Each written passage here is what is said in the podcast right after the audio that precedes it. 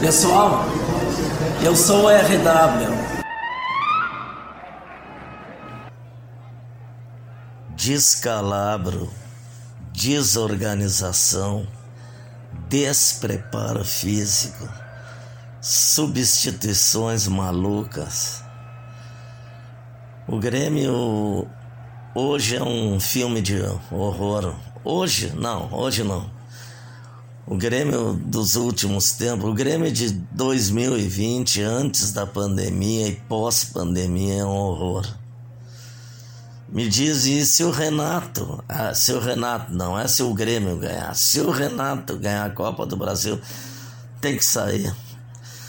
Não, não vale a pena para o torcedor do Grêmio ficar um ano oito meses, o tempo que for, jogando um futebol, um mau futebol, e permanecer com um treinador que não tem mais o que fazer, porque venceu uma Copa do Brasil com contra quatro adversários.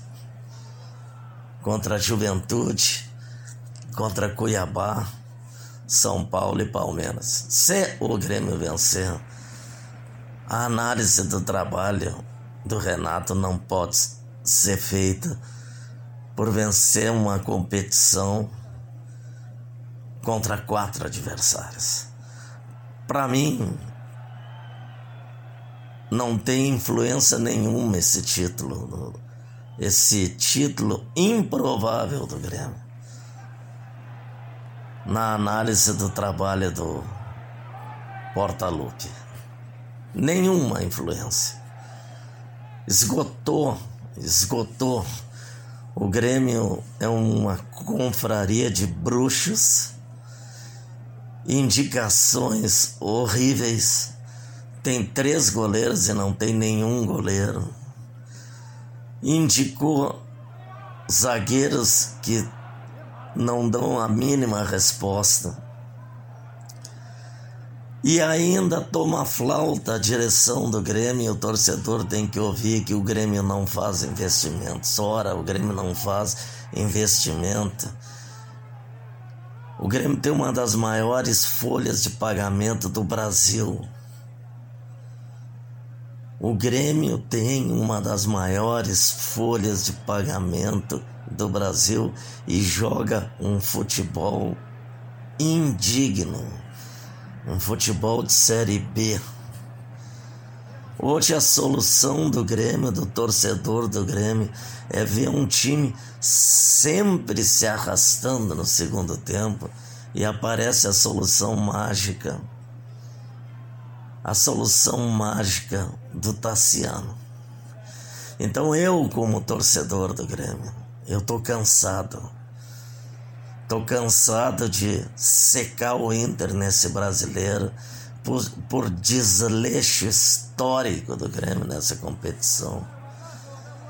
E tô cansado de ver um, um time desmotivado na, maior competição brasileira,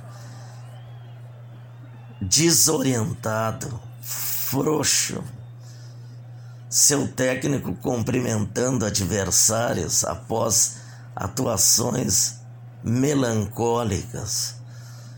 O Grêmio hoje é um filme de terror. Não pode o torcedor, em nome de um possível, ou melhor, em nome de um improvável título, ter que conviver com toda sorte de atuações deprimentes. É muito triste isso aí. Boa semana.